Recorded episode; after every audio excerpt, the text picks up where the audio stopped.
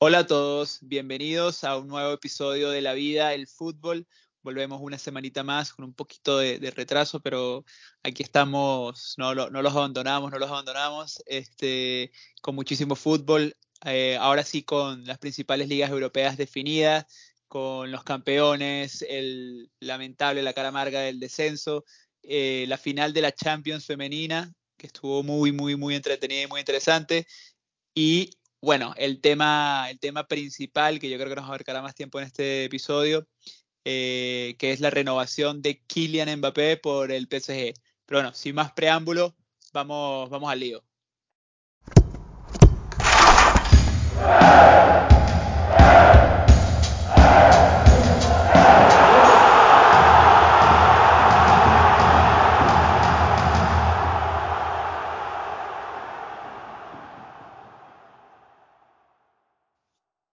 Ahora sí empezamos. ¿Qué tal, Ricky? ¿Cómo estás? Un placer saludarte.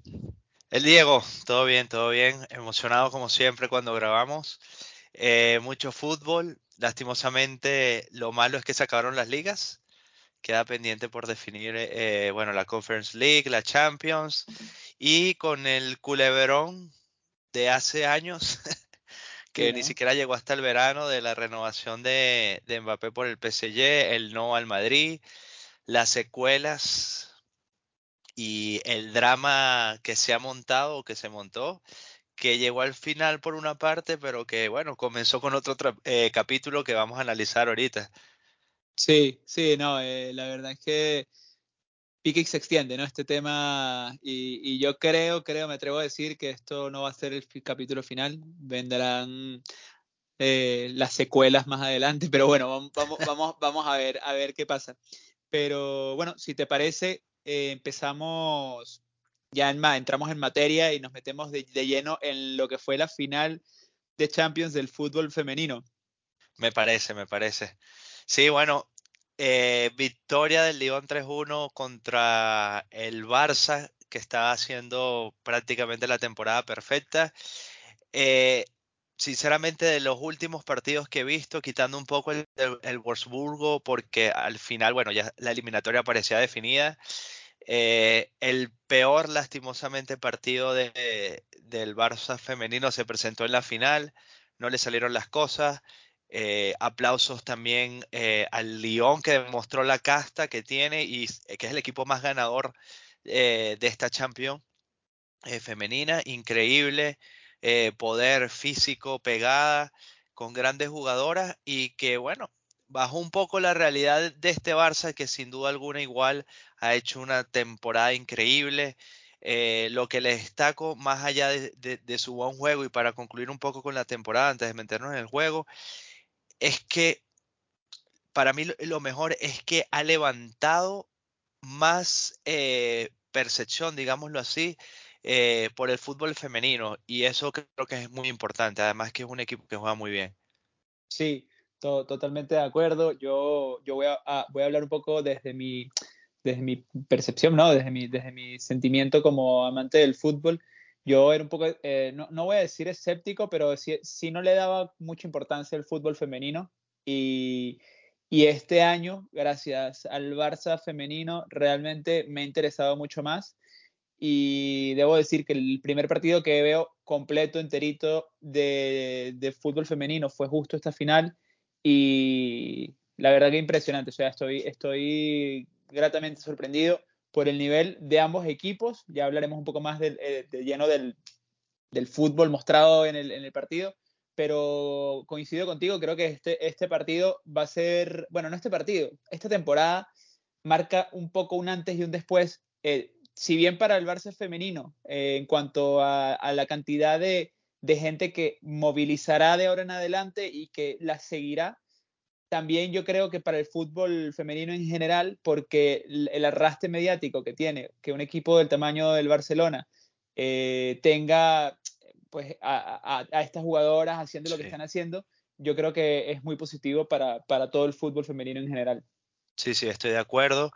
Eh, es increíble, en verdad, lo, que ha, ido construyendo eh, el Barça con trabajo, también con fe, con creer en, este deporte al, final del lado femenino, creo que en este tipo de cosas es donde a veces se resalta que el Barcelona es más que un club, o por lo menos trata de ser grande en todas las distintas instituciones eh, deportivas que, que, representa.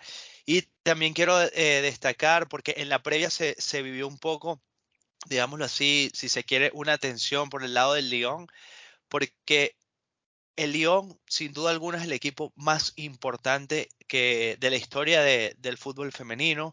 Desde hace muchos años es una institución que ha apoyado mucho el fútbol femenino, lo dijimos antes, eh, su presidente ha creído siempre eh, en el desarrollo de, del equipo y es el equipo con, con, más Champions ganada también. Y las jugadoras. Ocho, Champions. Ocho, ocho, Champions, con este. Perdona que te corte, ocho Champions ganadas y cinco, cinco seguidas que llegaron a ganar en el momento. Una, una barbaridad, eh, es algo increíble, sí, una eh, hegemonía eh, y que juega muy bien. Y creo que de alguna u otra forma ellos sintieron la necesidad de, reivindicar y decir, mira, antes del Barça, esto también existía y nosotros somos parte de esta historia, seguimos construyendo eh, la historia y también somos muy importantes, pero creo que voy un poco en la línea tuya. Estas rivalidades que se pueden eh, generar también aumentan la popularidad del deporte. Encantado. Eh, eh, ojalá que, siga creciendo, se ha profesionalizado mucho y también a, nivel eh, doméstico español, que el Barça crezca ha hecho que el Madrid también busque invertir más en, su equipo o en el desarrollo de su equipo. Tal cual, tal cual. Es que, y al final eso, eso es lo, que celebramos sobre todo, el hecho de que, bueno, de que, esta, el, que, el, Barça sea también este, sirva como este motor de vamos, con, sus caballos de fuerza se, traiga un montón de equipos también y que quieran invertir. Vemos también el, City, por cierto, con, al parecer Deina Castellano, que se va al City femenino. Este, y bueno, un, montón de cosas que, que parece que eh, definitivamente este lado del fútbol comienza a crecer y es yo, yo creo que indetenible. Este, sí, sí, pareciera que, que, que viene de arriba todo. Te iba a comentar eh, rápidamente, eh, justo lo que comentabas y, por, por, ponerlo en el, vamos, como un poco más tangible, eh, el presupuesto de León femenino, van a sonar números ridículos cuando después vamos a hablar de Mbappé, pero, pero vamos, hay que entenderlo también desde, desde bueno, la, la, la perspectiva y la, de, dónde está hoy en día el fútbol femenino y lo que es el fútbol masculino a, a, día de hoy. Pero bueno, que el presupuesto del Lyon son cerca de 10 millones de euros mientras que el del Barça son cinco. O sea que eh, un equipo como el Lyon, una institución como el Lyon, que, vamos a ser claros, es mucho más pequeña eh, que el Barcelona, tiene un presupuesto que dobla al del Barcelona femenino. O sea que esa es la importancia que le da el Lyon a este equipo y lo lleva haciendo sostenidamente desde hace mucho tiempo. Y bueno, pues evidentemente se ha visto en, los resultados y en la referencia que son eh, en el fútbol femenino a, a nivel mundial, vamos. Sí, y aquí una de las cosas que, eh, que, también hay que destacar es que es el crecimiento del deporte en Europa como tal, porque aquí eh, prima mucho eh, lo que es el deporte en Estados Unidos. El mm. fútbol femenino en Estados Unidos es otra cosa, obviamente es un producto que allá vende más, se consume más y por eso a nivel de selecciones eh, las jugadoras también eh, estadounidenses se han profesionalizado durante mucho más tiempo y, el impacto lo ves en las selecciones que usualmente ellas tienen un dominio sobre, las demás. Pero sí, eh, es increíble cuando hablamos de este tipo de, presupuesto porque prácticamente es lo que pueden ganar, no sé, dos o tres jugadores al mes de una plantilla como el Barça o el, o el Madrid masculino. Pero nuevamente, el, yo creo que también hay, que caer en cuenta que el Barça puede ser la punta del iceberg de muchos equipos que, eh, han trabajado e, eh, en, esto, de las mismas jugadoras que han buscado eh, profesionalizar, defender los derechos. como me comentabas en, el momento de, la coronación del Lyon, que se considere una mujer que esté embarazada y tenga su permiso y no sea como algo discriminatorio, a mí me parece increíble. Fue muy bonito ese momento, la verdad, porque yo, yo, o sea, la había visto, o sea, la había visto en, el, cuando al inicio del partido, que estaba, vamos, una, una chica embarazada que estaba como en, el, junto al equipo, pero no sabía que era jugadora activa. Y claro, después cuando los las comentaristas lo, comentaron, eh, bueno, la verdad es que me conmovió mucho porque es eso, o sea, e, e, es, no deja de lado el hecho de que, bueno, de que evidentemente son mujeres y que pueden estar embarazadas y que tú tienes tu baja y, y eres parte del equipo y ganas, eh, no sé, me, me, gustó, me gustó muchísimo, la verdad. Sí, sí. Y, y, bueno, ¿qué te parece si hablamos un poco del juego como tal? Eh, bueno, lo del Lyon en el, en el primer tiempo golpeó cuando pudo, un golazo espectacular de, de Henry, no mm. de Titi. fue, fue, increíble, pegó. El Barça es, lo, que eh, comentaba, lastimosamente se encontró con el peor partido en la final contra un gran equipo. Eh, creo que les pegó el gol, no sé, las, vi que fallaron mucho, pero sentía que también querían como que sobrehacer las cosas y, no buscar lo simple que ellos que ellas suelen jugar, que es tocar, ir al lado al lado. Es, este estilo de juego muy Barça. Sí, sí, to totalmente de acuerdo. O sea, eh, mi percepción es la misma. Creo que, que el Lyon, eh, bueno, eh, lo comentábamos fuera, fuera del aire. Yo, yo creo que el Lyon, eh, un, un, equipo bastante físico, o sea, al lado sí. de, de, del equipo del Barça, que se caracteriza más por jugar un fútbol, como dices, más sencillo, más simple y, y estilo, estilo Barcelona, ¿no? Del toque, del toque y llegar con paciencia sí. a hacer el gol. Eh, en cambio, el Lyon parecía un equipo mucho más físico, eh, con una defensa férrea, vamos, o sea, una, una defensa súper fuerte y muy bien parada. Y, y, cuando llegaron con potencia, pues hicieron los goles, lo que dices, el golazo sí. de, otro, de, otro, de otro planeta, vamos, de, sí. de Henry pero totalmente de acuerdo. O sea, yo creo que, que, que, al final el Barcelona, pues lamentablemente eso, se encontró, se encontró una situación, además que no había estado en casi ningún momento de la temporada, porque salvo, claro. salvo momentos muy puntuales, realmente siempre estuvo muy sobrado en casi todos los juegos y casi todas las eliminatorias. Sí, y que bueno, aquí yo también eh, aplaudo mucho porque es que el León es un equipo muy experimentado.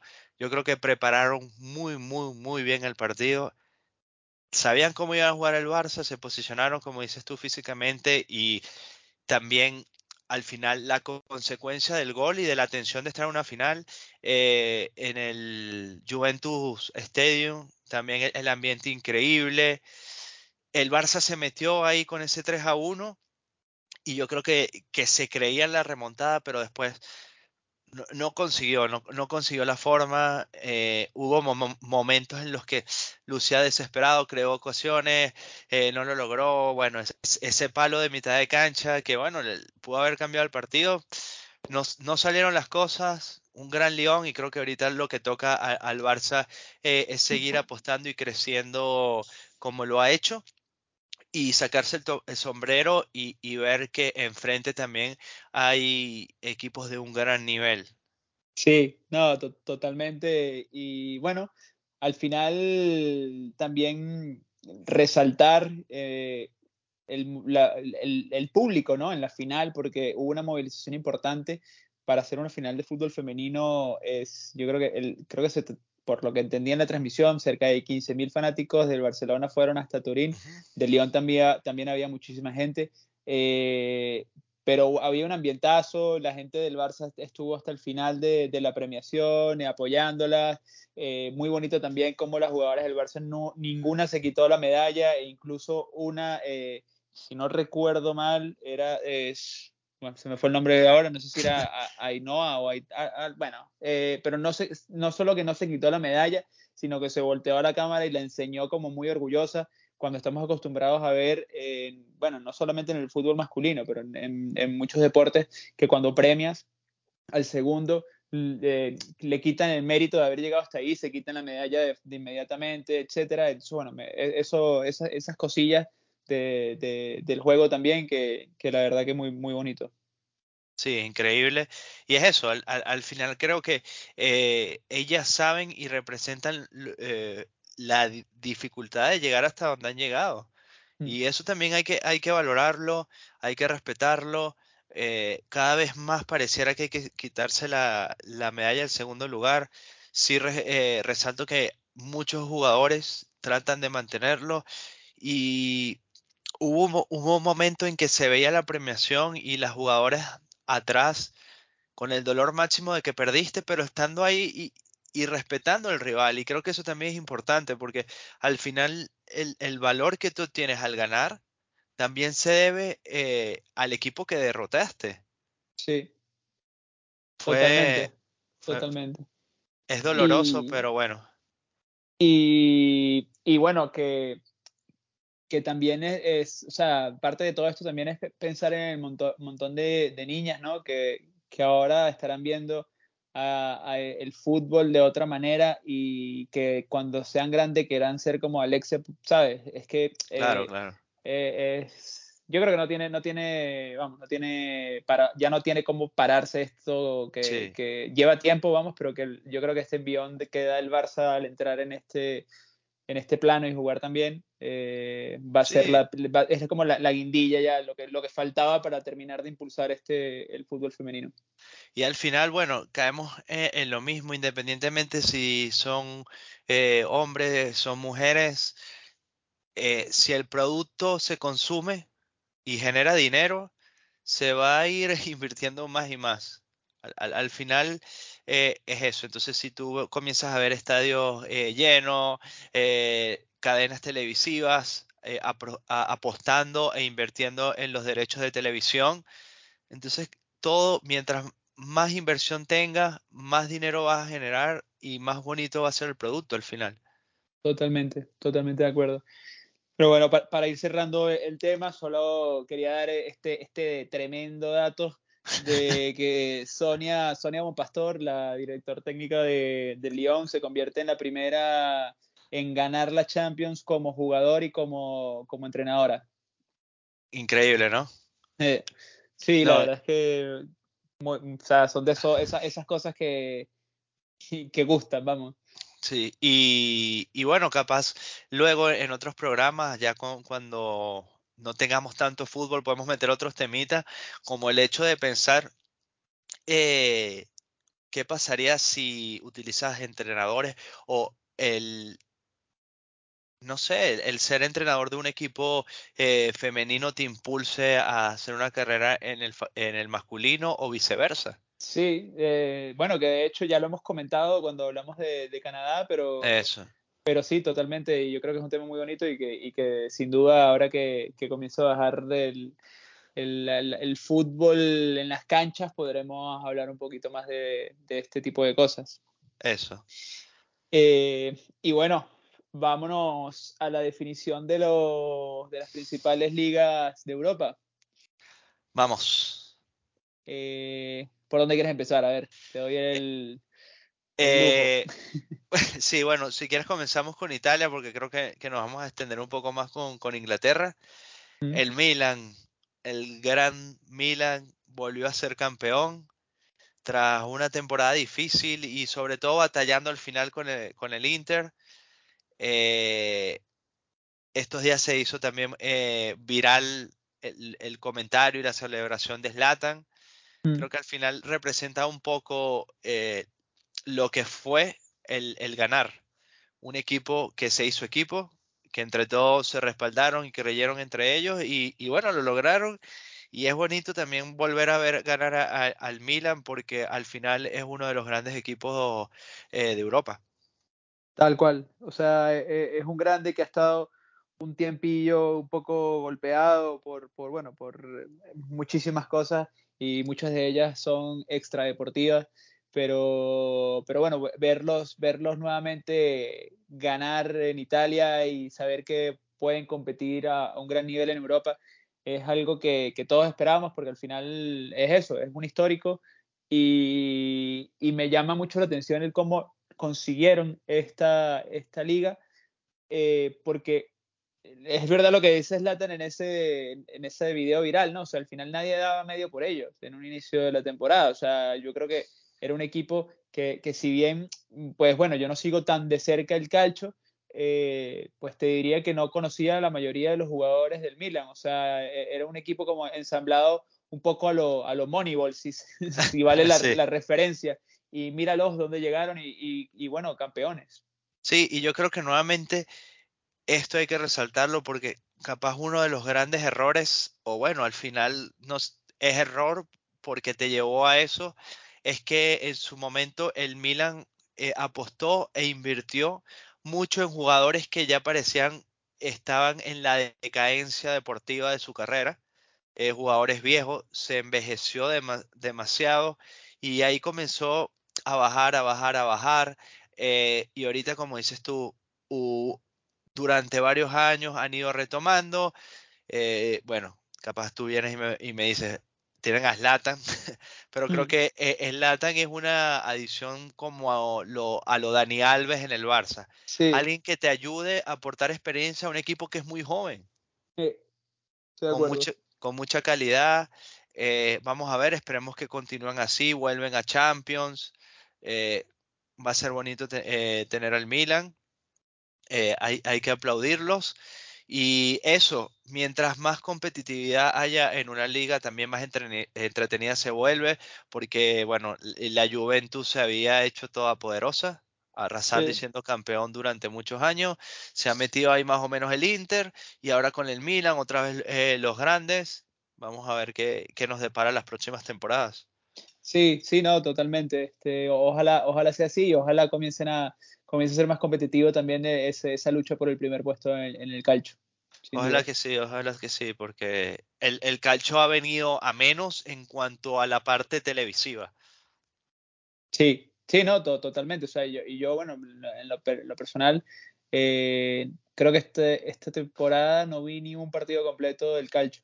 Eh, sí, se, hace, se hace difícil, además que, bueno, es competencia horaria, justo tienes otras opciones como la propia liga española, la liga inglesa, entonces eh, se te queda como eh, de último. Eh, hubo a veces partidos que coincidían con, grandes partidos de estas dos ligas. bueno, tenías al PSG al principio con la llegada de Messi. Entonces, hay, hay, que ver, sin duda alguna, tienen que seguir apostando por esto y que sea atractivo para los jugadores ir a estos grandes equipos. Sí, Totalmente de acuerdo. Y bueno, también esperemos que, que, o sea, que puedan soportar también, eh, porque seguro que vendrán por varios jugadores este verano. Entonces veremos qué pasa, porque bueno, también eh, eso en este fútbol moderno, pues, y bueno, ya hablaremos también un poco de eso con, con el tema de Mbappé, pero cuando de repente hay buenos jugadores que te hacen llegar a, bueno, o lograr un buen campeonato, y bueno, vienen los equipos un poco más no voy a decir grandes, sino poderosos económicamente y te quitan, te quitan pues, el talento que tienes. Y bueno, otra vez a volver a construir. Hay equipos que eh, sirven bajo ese modelo de simplemente generar talento, vender y volver, y, pero, no, pero vamos, que un Milan no está para eso. Entonces, veremos qué, qué pasa. Claro, tal cual. Es como capaz modelos como los del Ajax, el Borussia Dortmund. Y el Dortmund también. Que es increíble. Pero bueno, vamos a ver. Y, y bueno, eh, no hubo eh, muchas expectativas o emoción en, en la jornada final porque eh, al, fin, al final el, el Milan marcó tres goles rapidísimo en el primer tiempo, entonces no hubo expectativa. Completamente contrario a lo que pasó en Inglaterra, en donde una locura, se defendía la liga, si el Liverpool ganaba y el City eh, perdía, quedaba campeón en Liverpool. Eh, llegó un momento en donde el City estuvo perdiendo 0-2 eh, y bueno, en cinco minutos hizo lo que por lo menos, le, por ejemplo, le hicieron en la vuelta de Champions en semis. Sí, tal cual. Bueno, la verdad que no se podía, no se podía pedir más en una definición de, una liga del tamaño como la Premier. lo, tuvo, lo tuvo de todo, ¿no? Eh, y, bueno, al final de eso, eh, eh, no, sé si decir poético, pero ver que, que el City estuvo hace nada en una situación similar, pero en el lado contrario, donde le voltearon el partido en cinco minutos y fuera de Champions y hasta luego. Y ahora ellos en seis minutos voltearon un partido que, que bueno, que, que, estaba bastante cuesta arriba y pues campeones de, liga. Eh, pues eso es, es fútbol. Es increíble, hasta el mismo Guardiola ironizó un poco en la rueda de prensa diciendo que había pedido consejos al Madrid y, por eso remontaron. Mm. Pero sí, son estas cosas que a veces son inexplicables, intangibles. Eh, sí se sentía, creo, eh, eh, tuve la oportunidad de ver el juego, sobre todo el, el de City, porque dependía el City de ellos mismos. La sensación de que si el City tenía que solo marcar el primer gol en cualquier momento, y si marcaba ese primer gol, y le iban a caer muchos goles a las tombillas que lo complicó defensivamente, pero a la contra no generó mucho. También, bueno, su, delantera falló un par de goles increíbles. Pero eso, de repente, con un cambio también, entró Gundogan. Gundogan hizo dos goles, héroe. Estas cosas increíbles. Cuando cayó el primer gol eh, del City, el Liverpool seguía empatando. Entonces, eh, por ahí se rumorea que si el, eh, si el Liverpool hubiera marcado primero, antes de que el City empatara, la sensación de, eh, del City hubiera cambiado, pero no, eh, no, lo sé. Yo creo que todo el mundo sabía que el Liverpool iba a ganar. Sí, yo también creo que, o sea, el, el, gol del Liverpool iba a caer. lo que no estaba tan claro era que el, que el City lograra remontar dos goles de, de, de desventaja, vamos. Sí. Pero, pero bueno, al final el broche de oro de una temporada del City donde ha sido, ha sido bueno, constante. Eh, vi, vi, una estadística el otro día que, que, me llamó la atención.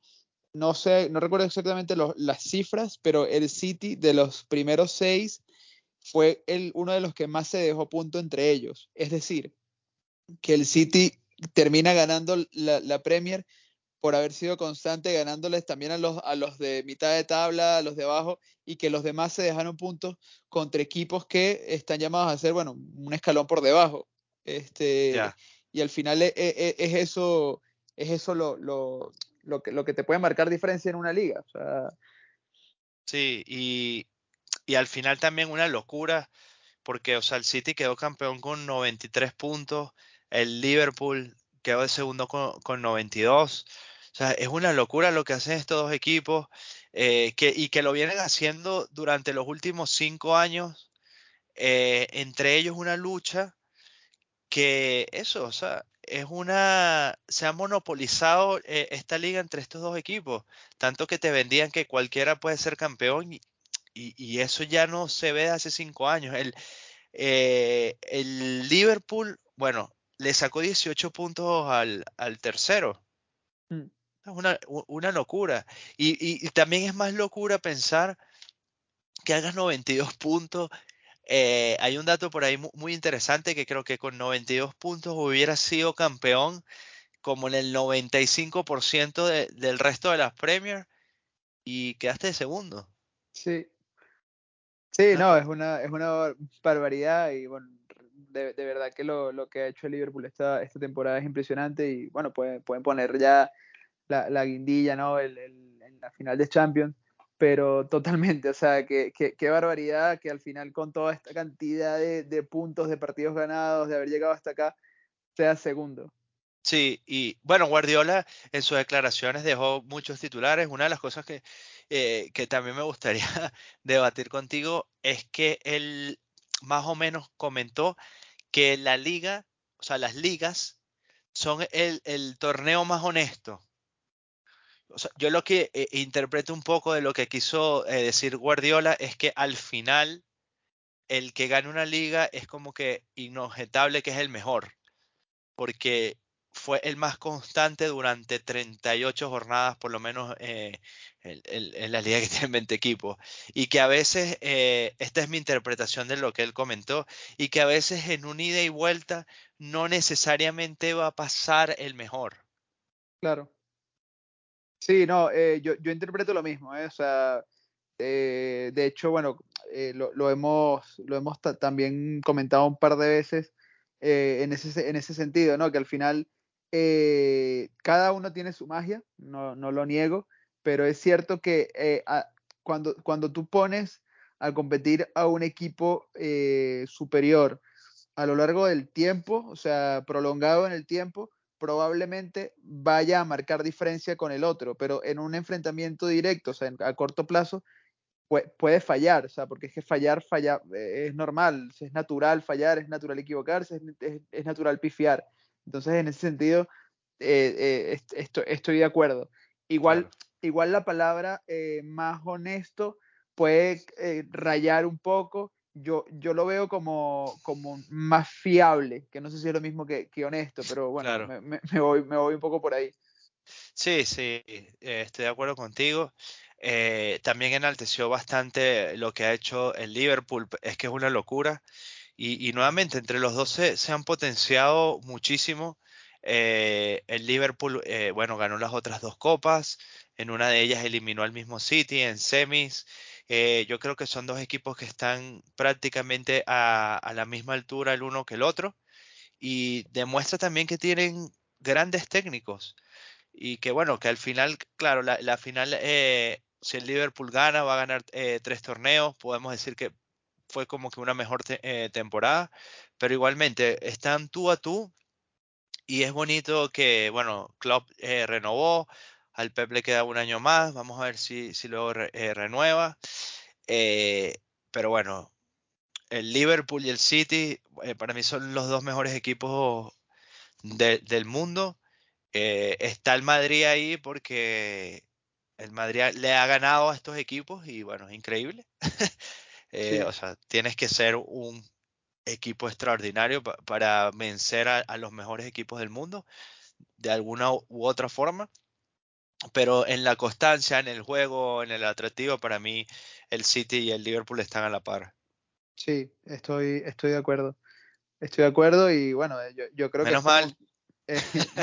es su es como su, su, época, al final, no sé, lleva, llevan unos cuantos años ya siendo esto, este, este esta rivalidad eh, pues bastante atractiva y esperemos que nos den también bastantes años más en ese sentido, o sea, y que todo, y que, y que más bien sean este listón alto lo que haga que los otros equipos, como comentábamos, eh, antes eh, se vean obligados a, subir su nivel también. O sea, que al final lo, que, lo que gusta es, pues eso, que todos, todos sean competitivos y que se puedan lograr muchas cosas eh, y que no se monopolice tampoco. Claro, claro. Te paso un, un, dato y una, una preguntita. el dato es, bueno, que el City ha ganado en total ocho ligas en Inglaterra seis de ellas Premier, en el formato Premier, cuatro con, el Pep, y el Pep se, se, convierte en el segundo entrenador con más Premier. Imagínate. Eh, con cuatro. Eh, el primero es Ferguson, que creo que tiene 13, si, si no me equivoco. Y, la, y el otro dato que, que, te iba a pasar, que es una locura, eh, Guardiola en 13 años de carrera, digámoslo así, profesional, eh, porque también dirigió al Barça B y hay que ponerle ese asterisco que ascendió al Barça B. Eh, ha ganado 10 de 13 posibles ligas. Es una barbaridad. No, es, o sea, es que pues es una locura, vamos. Eh, y ya está en el top de los tres entrenadores con más títulos en la historia. Y para hacerte más o menos una referencia, Ferguson, que es el primero, lo hizo después de más de 30 años de carrera y, Guardiola no tiene ni la mitad de años eh, que ha dirigido Ferguson. Sí, no, no, es una, es una locura, o sea, yo creo que va, va encaminado a marcar pues un montón de récords eh, en todos lados y vamos, que está en el Olimpo de los, de los directores técnicos de la historia, sin duda ya. Este... A menos que hables con, con, con gente del Madrid o amantes de Mourinho. Ya, bueno, eh, pero es que hay unas cosas que no son, inexplicables. Yo creo que, yo creo que mucha gente del Madrid lo reconocerá también.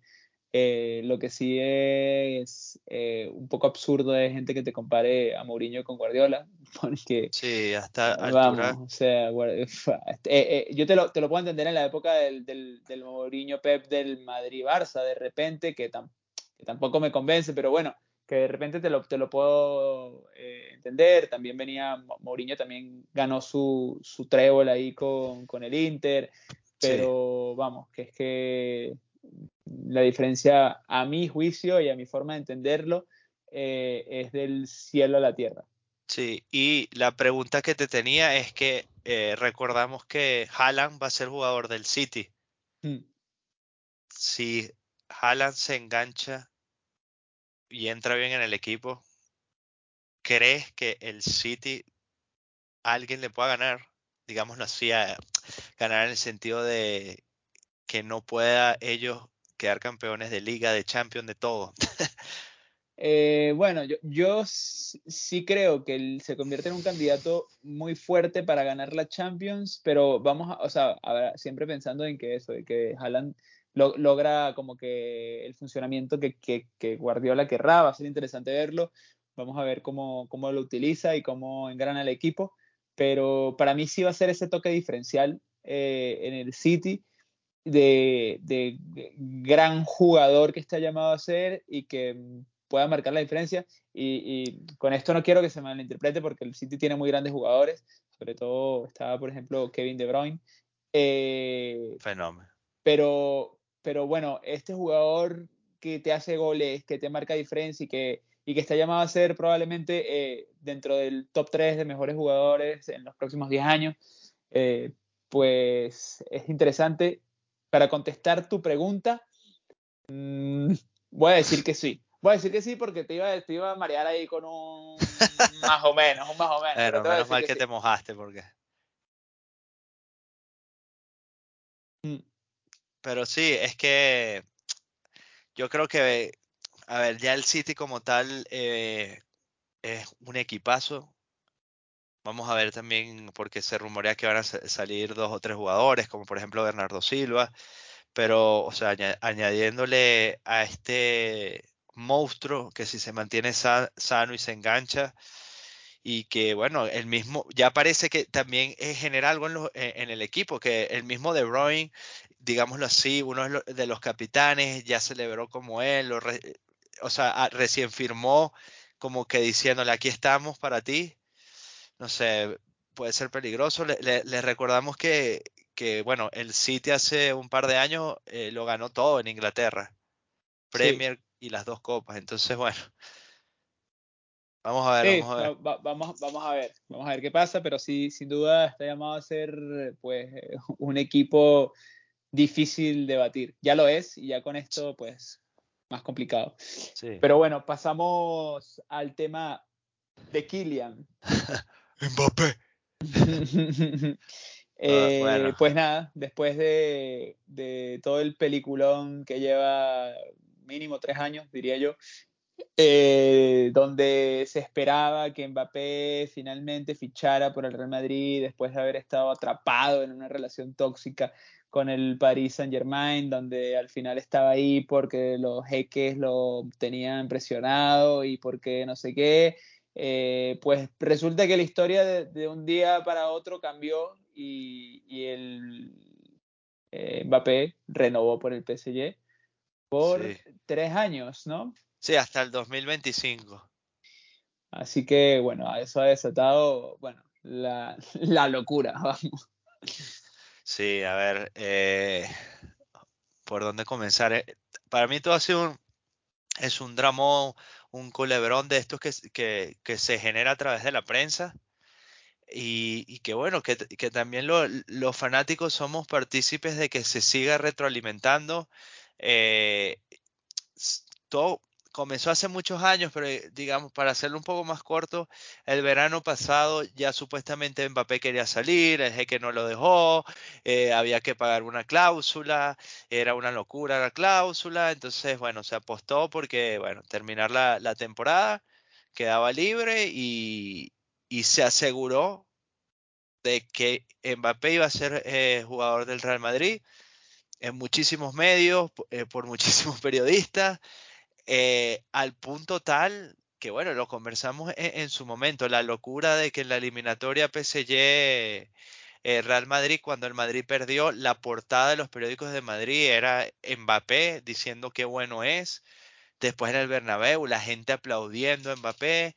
Eh, algo para mí sin sentido, porque al final, ni siquiera es un jugador tuyo, estás en una eliminatoria, estás apoyando a otro jugador, no, no sé, toda una locura. Es muy bizarro, sinceramente. Eh, fue, un momento súper extraño y de repente se justificaba si Mbappé terminaba llegando y nos, nos, nos, íbamos a olvidar de ese momento o se iba a romantizar ese momento donde el Bernabéu sin que el jugador fuese todavía, ¿sabes? Pero a día de hoy evidentemente queda retratado como, como algo que, mm, que, que eh, no sé, cuanto menos es extraño. No, eh, rarísimo. Eh, eso, pero es que eh, como lo hemos comentado en nuestra página, de, en nuestro perfil de Instagram, se generó esa narrativa de que Mbappé iba a ser jugador del, del Real Madrid.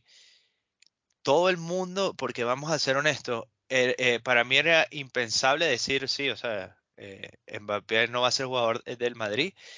Y a raíz de ahí, o sea, era como que endiosar a alguien, pero a un nivel eh, sin sentido, un nivel de eh, este va a ser el próximo balón de oro, mira qué bueno es, ponían los goles de, él cuando jugaba en Francia contra cualquier equipo, eh, inclusive jugando contra el Madrid, pero qué bueno es, es que es el único que se salva, es impresionante, es que imagínate el Madrid con, con Mbappé y ahora de repente no se renueva, que ya nos meteremos ahí un poco más y comienzas a, leer, pero qué prepotente es, es Mbappé en su discurso,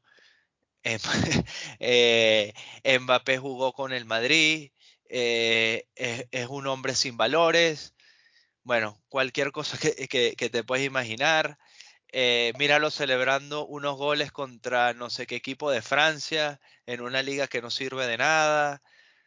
Claro, es que ahora cambió todo por el desprestigio total. Entonces, eh, y bueno, que, que, lo comentábamos, ¿no? y lo, lo, lo, poníamos también con, con, el video de Bielsa y demás, pero es ese mismo, esa misma línea de cómo usar eh, algo para, tu, para, para enaltecer y la misma cuestión la puedes utilizar para desprestigiar, o sea, que al final es, es, lo que le convenga en ese momento eh, a, a cierta, bueno, no sé, a cierto sector, por no decir otra cosa, es lo que van a vender. Entonces, yo, yo, lo que creo y como lo veo es, hay, hay, muchas formas de analizar este asunto, ¿no? Y, hay demasiadas tangentes porque ha dado demasiado para qué hablar. Yo particularmente, como aficionado del fútbol, yo digo, yo creería que Mbappé comete un error en lo deportivo al quedarse en el PSG y no venir al Real Madrid. Eso es, es legítimo pensarlo. Ahora bien, pensar que es un error o decir que es un error que un jugador va a ganar 20 millones más de lo que le, pagaba, le iba a pagar el Real Madrid, según lo que se está diciendo por ahí, más la prima de, fichaje, que, bueno, supuestamente es una barbaridad, no son fichas oficiales, pero es una barbaridad. Es un tipo que le está asegurando a los bisnietos de sus nietos eh, el futuro. Eh, vamos, podemos eh, juzgarlo de la forma que queramos, pero objetivamente, pues también hay un factor importante donde está asegurándose un montón de pasta que no se iba a asegurar de la otra forma. Y, y eso también está bien, o sea, y a, lo que voy es, son cosas que pueden juzgarse, puede, puedes medirla, puedes estar de acuerdo o no de acuerdo, pero comenzar a desprestigiar y, cambiar todo tu discurso y ahora odio, porque al final ahora es odio, eh, no tiene sentido. es que no tiene sentido estoy de acuerdo contigo. Y nuevamente caemos en quién eres, quiénes somos nosotros como fanáticos, como personas, quiénes son también eh, los periodistas para emitir juicios eh, de valor en cuanto a nuestra carrera eh, profesional. Al final es su carrera. Yo sinceramente estoy de acuerdo contigo en parte. Para mí, creo que la cúspide de cualquier carrera deportiva para cualquier jugador de fútbol es jugar en el Madrid o en el Barça. Mm. Eh, es lo más grande que hay. Pero también entiendo, eh, dejando capaz al, lado un poco eh, la plata, que si el día de mañana Mbappé repite la temporada que, hizo este año y ganan Champions, seguramente va a ser el, balón de oro si, o sea, si él es el mejor del equipo, si él es el que más se destaca, como lo hizo este año. Entonces por ahí también el, ese, discurso eh, también lo acepto, el decir, bueno, mira, me voy a quedar aquí porque en la verdad me, eh, me convencieron, porque yo puedo hacer a este equipo eh, también grande. Claro, es que son muchos factores. O sea, o sea, yo creo que es una ecuación que el relato de la prensa de Madrid, particularmente el chiringuito, que de verdad que, bueno, eh, hay un montón de clips que eh, son para la vergüenza de la hemeroteca del periodismo deportivo, eh, sinceramente, pero que para ellos es una cuestión binaria. Ojo, y yo estoy seguro que para muchos de ellos es una parte de lo que van a querer vender y que no es, que no es realmente lo que lo piensan de forma objetiva, pero para ellos es una cuestión binaria, ¿no? Es, blanco-negro, es Benzema, perdón, Mbappé eh, el dios griego que venía a salvarnos y allá ahora sí, o Mbappé, el tipo que vino de los infiernos y nos vino a, o sea, traicionó a todo el madridismo. Y evidentemente eso no es así. O sea, hay un montón de, de, factores en la ecuación que juegan para tomar una decisión. Y, y vamos, yo estoy más que convencido que Mbappé no traicionó, o sea, no jugó con el Real Madrid sí, sí creo que Mbappé eh, eh, utilizó de cierta forma eh, la presión o, lo generado por el Real Madrid para sacar un acuerdo más favorable en el PSG, pero eso, tampoco, eso tampoco es ilegítimo. O sea, es que no lo sé, ¿sabes? Es como que son muchas cosas y, aquí lo simplifican todo en un, y para mí esa es la base de cualquier populismo, de cualquier discurso, discurso populista, todo demasiado simple. O sea, es que eh, traición, odio o si no, amor, lo mejor. Eh, no puede ser que no haya ningún tipo de, algo en el medio, ¿sabes? Sí, y al final caemos en, el mismo punto que muchas veces comentamos en el, programa. Esto es un negocio. Y ahorita ni nunca pues, puedes vender que las instituciones deportivas, los equipos deportivos cualquiera, así como el Madrid, el Barça, por por los opuestos, pero en líneas generales eh, van a defender al máximo, o capaz son muy pocos los casos, en donde si no tienen un contrato, eh, van a respaldar a un jugador o no. Es decir, vender ahorita que, que, una institución tan poderosa y tan grande como la del Madrid es víctima de un jugador, para mí lo que hace es desprestigiar la institución. Porque, a ver, ¿quién eres tú para, eh, para dictaminar y decir, no, este jugador se, se, burló de toda la institución? Cuando antes me dices que, y, que bueno, se ha corroborado porque ha traído a, los mejores eh, jugadores del mundo, por lo menos muchísimo. Eh, el mismo Florentino, la, la Junta como tal ha contratado a los mejores. Y ahora, no sé, un jugador porque al final también es un, es un niñito que tiene Mbappé 20, 22 años. Sí, eh, por ahí. se burló de todos estos viejos zorros porque al final eh, lo son. Porque para estar en, en este mundo, eh, lastimosamente, a nivel gerencial, tienes que tener, capaz no es la mejor expresión, pero una malicia para atar. Y, y también lo hemos conversado aquí pasa con, los representantes eh, de los jugadores, pasa a todo nivel. Entonces, vender que uno es la víctima y el otro es el vil aprovechador de lo bueno que ha sido el, eh, e, el equipo del Real Madrid con él. Y al final nunca fue tu jugador ni lo era. Y, a ver, eso eh, no lo sabemos ni tú ni yo, pero te venden que él dio su palabra. Ok, pero a, mí me pueden eh, eh, vender misa.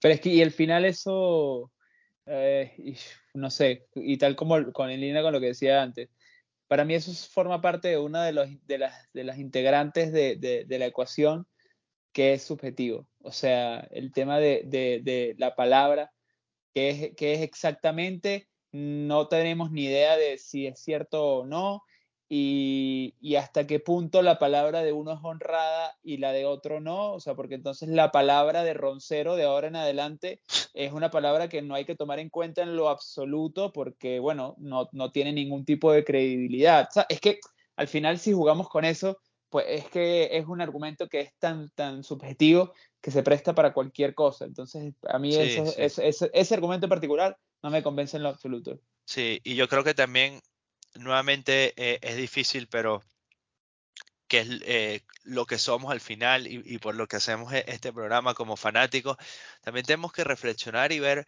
eh, las consecuencias de, consumir diariamente este tipo de noticias a donde, a nos llevan, porque no, no, no, tiene sentido creerse estos eh, novelones que nos inventan o culebrones, eh, que al final cuántas veces, eh, y, y, lo hemos visto muchísimo, lo que pasa es que claro, cada vez la repercusión mediática es más por las redes sociales y, no sé, pero te venden cosas, cuántas veces ciertos jugadores no han sido fichados por por el Madrid y el Barça al mismo tiempo y al final capaz ni fichan por el uno ni por el otro y seguimos consumiendo este tipo de noticias. Y después ahorita, el día de mañana, eh, Mbappé, si juega en el Bernabéu, lo van a pitar, lo van a buchear, eh, le van a decir hasta de qué se puede morir. Y es como que, ajá, pero ¿por qué? Porque decidió quedarse en, otro equipo. Sí, tal, cual. Y, con eso que estabas diciendo justo me, me, vino, me vino a la mente eh, el tema, una vez más, de, lo que, de lo que te conviene, cómo lo vendes, ¿no? Como, como, como, como vamos, como te convenga. Eh, y el tema, por ejemplo, de Figo hace unos años, eh, que evidentemente para el Barcelona fue una mega traición y los fanáticos, bueno, a día de hoy evidentemente siguen odiando a Figo, pero, pero lo que lo que en ese momento, evidentemente en Madrid, ojo, no recuerdo, era muy pequeño yo también, tú capaz tienes mejor memoria y, lo recuerdas mejor, pero yo estoy seguro que en ese momento... No, no, para nada, estoy, diciendo que tienes mejor memoria que yo. este, este, pero, pero que en ese momento estoy seguro que el, que el Real Madrid no vendió eso como que haya sido un tema de, de que, que, que, mal el honor, ¿no? De Figo y demás, porque al final obviamente le convenía. Y esto, esto con todo, entonces, ah, ¿sabes? lo, único que capaz puedo aportar con la, situación de Figo, o por lo menos es la noticia que, al final eh, fue la, más mencionada, es que, eh, bueno, fue, fue la carta de, presentación de Florentino para llegar a, a, la presidencia. Y era como pensado en verdad en, su momento creer que Figo, porque Figo era el emblema del Barcelona, en ese momento junto a Rivaldo eran los mejores. Hmm.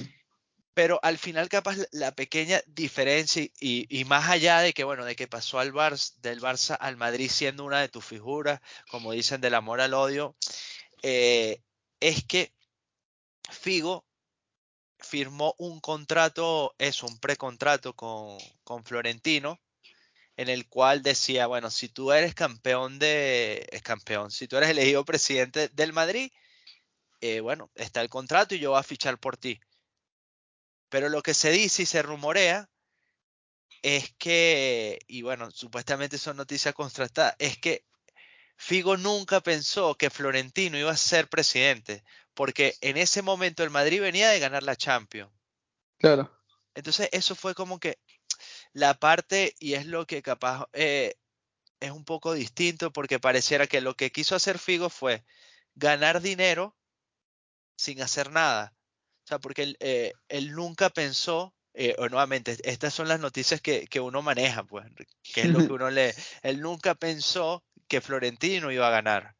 Claro. Entonces, capaz de esa pequeña eh, diferencia con Figo, nada más por poner eh, ese asterisco, pero sí, entiendo lo que tú me dices, o sea, te, venden en su momento Figo el fichajazo, pero claro, desde la otra vereda fue, bueno, es que yo creo que hasta el día de hoy es el caso más representativo de la historia del, del mundo. Sí, sin duda. llegó después al Camp Claro, sí, no, una, una, una, locura y también, bueno, el extremismo del otro lado de lo que se convierte, o sea, de lo que un deporte puede llegar a, a, mover, pero que, que, que tal, cual, o sea, al final, o sea, eh, más allá de, de bueno, de, de esa, esa, anécdota que me parece muy interesante, porque al final, en realidad, eh, eh, es, son cosas que pasan y además con lo que, con, lo que contaste, creo que deja más en evidencia el hecho de que Florentino no es ningún tonto, ¿no? O sea, Claro. si en ese momento, hace tantos años, con Figo firmó algo, preacuerdo para tal, ¿por qué no lo haría ahorita con Mbappé? ¿Sabes? Sí, eh. Este, entonces, bueno, Sí, es raro. Yo creo que a, a- a ese punto, bueno, a menos de que ellos mismos lo, lo digan abiertamente, no, no vamos a poder saber. Pero, eh, no sé, siempre defienden que eh, no hay nadie más grande que una institución. Entonces, si tienes un jugador que estás viendo que pasa el tiempo y no te firma ni siquiera un precontrato, capaz tú como equipo, que eres el más grande, es momento de, de poner, darte tu posición a valer y decir, bueno, mira, eh, yo entiendo estas situaciones, pero nuestra oferta dura hasta este día. sí, Y si tú no firmas este preacuerdo, porque legalmente lo podía hacer, porque ya era un jugador libre, entonces, bueno, no, no vamos a seguir con estas negociaciones. Entonces, sí, claro, si tú dices eso, lo que te defienden es que no, cómo no, eh, eh, el error fue no creer en su, par- eh, eh, eh, en su palabra o pensar que Mbappé lo iba a utilizar. O sea, mira, en cualquier ámbito laboral, y aquí también es- esto es lo que un poco molesta, porque utilizamos los deportes y el fútbol para enjuiciar y meter cualquier juicio de valor, como se venga. Si tú estás eh, buscando un trabajo y te llega una oferta y tú no has firmado un contrato y dices, vale, me gusta, eh, acepto tu oferta, pero no has firmado un contrato y de la noche a la mañana te llega otra oferta, capaz por el doble y con mejores beneficios, mira, así capaz tú digas, bueno, mira, quedé un poco mal con esta compañía. Tú no firmaste ningún contrato y ni, sí, tienes ningún vínculo legal y yo te aseguro que el 95-98% de las personas vamos a considerar la otra oferta. Sí, sí, total. No, no, total, totalmente de acuerdo. O sea, es que es así y, y, y no pasa nada, pero bueno. Eh, una cosa que sí, sí me gustaría comentar también es como, bueno, de- dentro de todo este, este jaleo que se ha montado, sí, eh, y mi percepción un poco es también que lo negativo que, que sí, sí puedo estar de acuerdo con, con cómo pa- parte de la narrativa es el hecho de cómo, bueno, los, los, los clubes Estado y estos clubes con, con petrodólares y demás, de alguna forma tienen un poder que el resto de los clubes un poco más mortales con, con, con presupuestos trabajados y con, con objetivos y, y, y, sin esta hucha sin fondo tienen, este, realmente están haciendo una competencia dispareja eh, a la hora de salir al mercado a buscar jugadores o, o, a la hora de firmar contratos, porque difícilmente un equipo de fútbol puede ofrecer eh, la cantidad de dinero y las primas de fichaje que ofrece el PSG o el Manchester City. Sí, estoy de acuerdo y aquí nuevamente eh, mi ataque, si se quiere, a las instituciones, porque las instituciones son los que lo están eh, permitiendo, porque seguramente están sacando demasiados eh, beneficios. Estoy hablando obviamente de, la FIFA, de la UEFA, es un sinsentido. Lo del mercado es un sinsentido, es, estas cifras son un sinsentido. Exjugadores de los 90 dicen que, que, nacieron en la época que no eran, que debieron haber nacido unos 10 años después. Sí, ¿no? Pero las instituciones lo, lo, lo, lo, están permitiendo y después son esas mismas instituciones que categorizan a equipos como el Madrid, el Barça, la Juventus, cuando ellos quieren organizar un torneo para poder, eh, digámoslo así, generar más dinero. Y, a ver, no, no tiene sentido de que si hay un límite salarial o un límite, digámoslo así, eh, de presupuesto, venga cualquier equi equipo y se lo, se lo, pase por donde le dé la gana, porque entonces es como que, ajá, y entonces, o de repente, como te convenga, porque recordemos que, que la UEFA ha sancionado a, a, varios equipos españoles por diferentes sí. eh, eh, eh, materias en situaciones que la mayoría de, de, de, los equipos del fútbol, por lo menos de Europa, lo hacen. Sí. Entonces ahí es, eh, es sospechoso también, eh, también eso pero no, no tiene sentido. Eh, por ejemplo, en, en, la NBA, tú tienes un tope salarial y si te pasas ese tope salarial, eh, tienes que pagar eh, impuestos de lujo. Claro. Entonces, de alguna u otra manera, tú dices, bueno, mira, si tú tienes la capacidad de, eh, no sé, de tener un, un, tope salarial en tu plantilla de, eh, de 600, 700, mil millones de euros, está bien, pero como el tope son 400 millones, por cada euro más que tú te pases ese tope, tú tienes que pagar tanto. Sí, sí, o sea, hay mecanismos. Claro. Eh, tal cual, el de la NBA, el de la NBA es representativo y, y yo creo que, que, ese tipo de modelos, pues, si funcionan hay que copiarlos, o sea, pero es que lo que la barra libre que hay aquí para, además, eso también con, con, con, pinzas de, de, de que a, a, qué equipos se les permite y a qué equipos pareciera que no, pero, pero vamos, o sea, eh, la, la, UEFA aquí tiene una, bueno, sí, una barra libre al final, o sea, sí. es impresionante. Y también destacar, por ejemplo, eh, por, eh, ya lo veremos a partir del, del, verano, equipos como el City, como el PSG, que, que son equipos estados, de repente llega un nuevo jeque y compra, eh, compra el Newcastle, que al parecer tiene 10 veces más dinero que lo que tienen los del City y el PSG. Entonces, es una locura, pero al mismo tiempo, eh, yo creo que la, las instituciones eh, venden su alma a, a, al diablo sí. por también tratar de hacer eso, porque yo no veo a nadie del sitio del PSG como fanático quejándose de esto.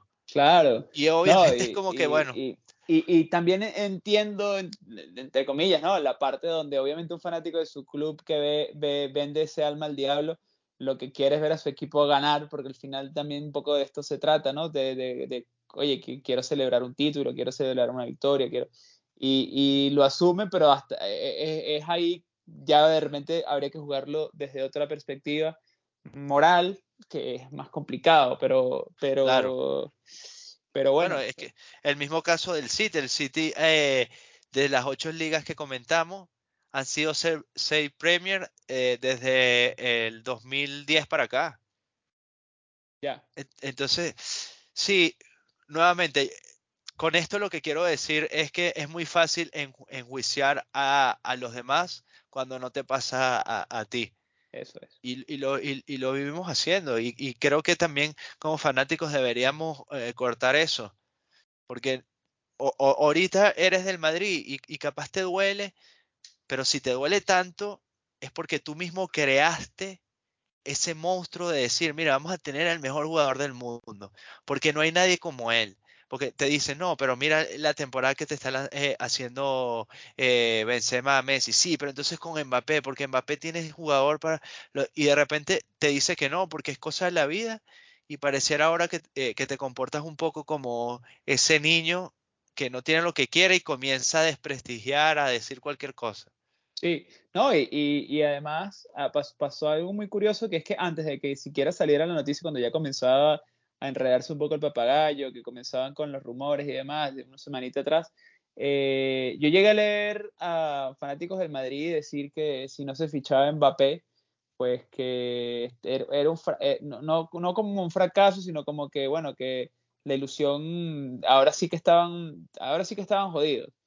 Y yo decía, pero, pero que estás en la final de Champions en una temporada donde no dabas nada, pero ¿qué me estás contando? O sea, le estás poniendo claro, todas claro. estas... Entonces, y eres el Real Madrid, ¿no? O sea, eres, y le estás poniendo todo eso a, a, Mbappé cuando, no sé, o sea, me parecía completamente sin sentido. Y, y, eso es parte de todo lo que, del juego en el que entraron, con la narrativa que se creó. Y, y, y bueno, obvia, obviamente ahora lo enti entiendo que lo sienten como una traición, pero pero porque son partes de, de, de, de, todo un tema mediático que es más sí, grande. Sí, sí. Es que al final, eh, nuevamente, y tienes toda la razón, es cuestión como lo cuentes y, y la, la, la, narrativa que utilices. Porque qué diferente fuera si todos estos medios de comunicación, toda esta prensa comienza a venderte y decirte, esto es, esto es fútbol y es parte del fútbol.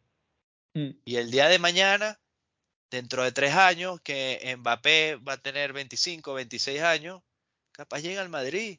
Claro. Pero, pero y, es que... y, sigue siendo joven. O sea, a, a, eh, supuestamente el, la cúspide de tu carrera eh, deportiva llega a partir de los 28 años. Sí. Y, un jugador eh, maduro, o sea, claro. que... Y el jugador, eh, nuevamente, o sea, yo he visto declaraciones y él no cierra esa puerta, es alguien inteligente, pero entonces el no cerrar esa puerta es más bien una, te venden que es una burla hacia el Madrid. Sí, sí, sí. No, ahora, ahora los madridistas dicen que no venga nunca más. O sea, no lo queremos. Y es absurdo, es como, ¿cómo no vas a quererlo? Obviamente están hablando también desde, desde esta persona dolida. del dolor, claro. Claro, o sea, están en las fases del duelo, que seguro que te las sabrás mejor tú, están, en, están en, en, en, ese punto, vamos. Este, pero, pero bueno, eh, hemos, yo creo que, que, que, nos hemos extendido un, un poquillo. Eh, no, no, sé exactamente qué tiempo llevamos, pero, pero creo que nos hemos pasado un poco de, de, del límite. Y, sí, y, bueno, con este tema de Mbappé podríamos seguir hablando yo creo de tres horas más. Eh, e, e, igual, e igual yo creo que seguro hablaremos de, de este tema un, un, poco más adelante. Sí. Eh, y, y, rapidito, vamos a ver qué, qué, qué depara ahora también a, al, al mercado y para la propia liga porque eh, nuevamente lo que te hace crecer como liga también son los jugadores que, que, tienes y desde hace muchísimos años vamos a ver a, a, la liga española al parecer sin los llamados a ser los mejores jugadores. Eso es, menos Pedri. Que, Pedri, que, bueno, Pedri, que, ya su Fatu y vamos a ver. Pero sí, no, y, totalmente, y totalmente de acuerdo, sí. Este, vamos a ver, a ver, a ver qué pasa en ese, en ese sentido. Y bueno, eh, está, por cierto, ganando 4 a 0 el Barcelona femenino al Real Madrid en la, en la semi de la Copa de la Reina. Es así. Eh, paseo, lo, lo, tenía aquí de fondo mientras estábamos hablando. Eh, y tenemos final de Champions este fin de semana pero no vamos a hablar, no, mentira. Este, vamos a dejar un capitulito especial, un clip eh, que salga justo antes de, de, la final para dedicarle claro. el tiempo que es, que es, necesario, porque, bueno, pensamos que, que, hoy con todo lo de Mbappé y eh, además la final de la Champions femenina y demás, eh, se nos iba a quedar mm, corto el episodio para hablar de la Champions también, así que le vamos a dedicar un espacio especial antes de, de la final. Sí, una, una pildorita ahí prefinal y capaz seguramente porque nuestros oyentes nos los piden una pildorita post final. Eso es, que no está de más, que no está de más. Este, así que, así que nada, pendientes de esa sobredosis futbolera que, que, que les daremos el fin de semana. Y bueno, no sé si quieres añadir algo más. Y también vamos a, a, recordarles que se está jugando la final de la Conference League, la todopoderosa Conference League, y está ganando la Roma 1-0. ¿Quién aguanta ahora? Sí, sí. Mourinho campeón. Nada, a, a, mí, nuevamente, yo creo que todos los títulos que, que uno juega eh, son importantes festejarlos. Obviamente unos tienen más importancia que otros, pero no, no hay que minimizar las victorias. Pero también hay que a entender lo, sí, lo que es, porque cuando se creó esta competición, 99,9% eh, de la gente decía que no tenía sentido. Sí, no, totalmente, totalmente de acuerdo. Totalmente Pero de bueno, acuerdo. vamos a ver qué nos pasa. Como siempre, un placer hablar contigo, Diego. Así es, el placer es mío y nada, nos estaremos viendo muy pronto. Así que nada, recuerden eh, arroba la vida del fútbol en Instagram. Y, y bueno, nos vemos en el próximo episodio. Chao. Chao.